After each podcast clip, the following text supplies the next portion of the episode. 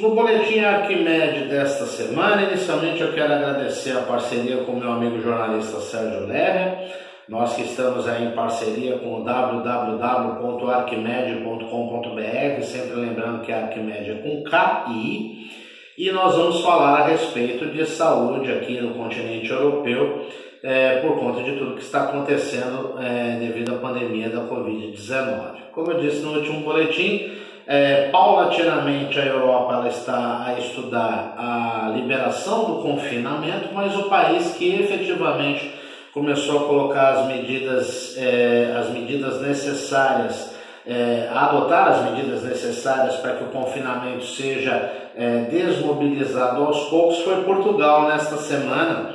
Inclusive eu vou passar para conhecimento de todos aqueles que nos acompanham no nosso canal no YouTube e também no canal da Arquimedes o plano de desconfinamento da Covid-19 que é assinado pela República Portuguesa, ouvindo, obviamente, todos os ministros e secretários de Estados em, é, envolvidos diretamente na situação.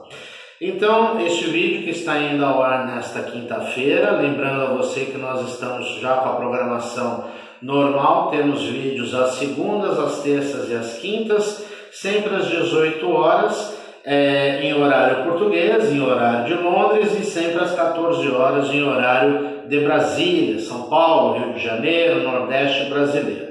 Vamos falar a respeito então do plano de desconfinamento aqui de Portugal, que começaram, medidas que começaram a ser adotadas a partir da última segunda-feira, dia 4 de maio.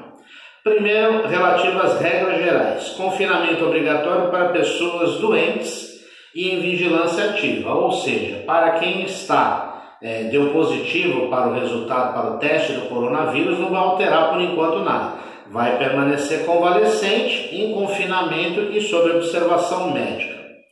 Proibição de eventos ou ajuntamentos com mais de 10 pessoas. 10 pessoas. Lotação máxima de 5 pessoas por 100 metros quadrados em espaços fechados e funerais apenas com a presença de familiares. Isso está em vigência desde a última segunda-feira. Também desde a última segunda-feira, lotação de dois terços do transporte público. Então, por exemplo, um ônibus que tem capacidade para é, 50 passageiros, ele deverá transportar no máximo, no máximo, 34 pessoas, sendo que uso obrigatório de máscara protetora, além da manutenção constante de higiene e limpeza dos coletivos. Do ponto de vista do trabalho, nós temos também desde a última segunda-feira, dia 4 de maio, o exercício profissional que continua em regime de home office, ou como se diz aqui em Portugal, de teletrabalho, sempre que as funções assim o permitam. As pessoas que precisam sair, elas devem sair para trabalhar. No que se relaciona aos serviços públicos, balcões desconcentrados de atendimento público, repartições de finanças, conservatórias, etc. Uso obrigatório de máscara em todos os atendimentos aos serviços públicos portugueses só serão realizados meio, é, por meio de agenda, agendamento prévio, ou seja, horário previamente marcado.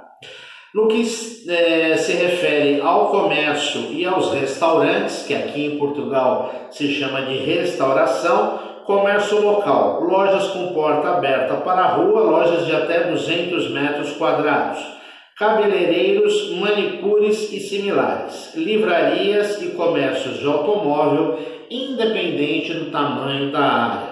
Importante destacar que para o funcionamento deste comércio e destes restaurantes, uso obrigatório de máscara, funcionamento a partir das 10 horas para que as lojas reabram, cabeleireiros e cabeleireiros, enfim, manicures e similares, mediante agendamento prévio, ou seja, horário marcado, restaurantes, lotação de 50% do espaço, para que se mantenha um espaço mínimo entre as pessoas e entre as mesas e funcionamento até às 11 da noite dentro de condições previamente específicas. No que tange a cultura, 4 de maio também começou o retorno das bibliotecas e dos arquivos, também para frequentar sempre com máscara.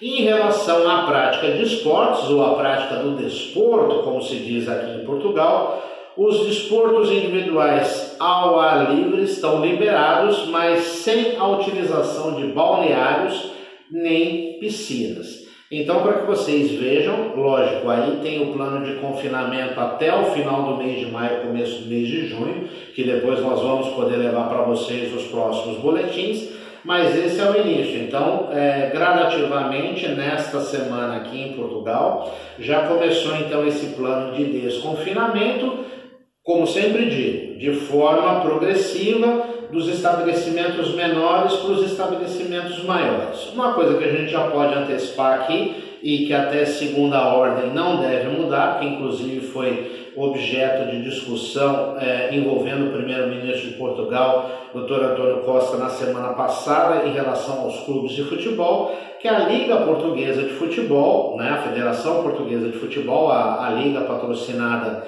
é, pela empresa de telefonia NOS, voltará na última semana do mês de maio com a realização dos jogos que faltam para o encerramento dessa temporada, temporada aqui que é, todos devem saber, a maioria deve saber que na Europa a temporada começa na metade do ano anterior e no primeiro semestre do ano seguinte. Então, esta temporada 2019-2020 vai ser concluída aqui em Portugal e inicialmente as três primeiras rodadas vão ser sem público, apenas com jogadores e toda jogadores, trio de arbitragem, enfim, e todos que são necessários, obviamente, para que a partida se realize, seguranças médicos e todos os atletas, todos os envolvidos necessariamente vão passar antes de entrar em campo pelos testes do coronavírus. Então, essas eram as informações de relevância que nós tínhamos para falar de saúde no continente europeu,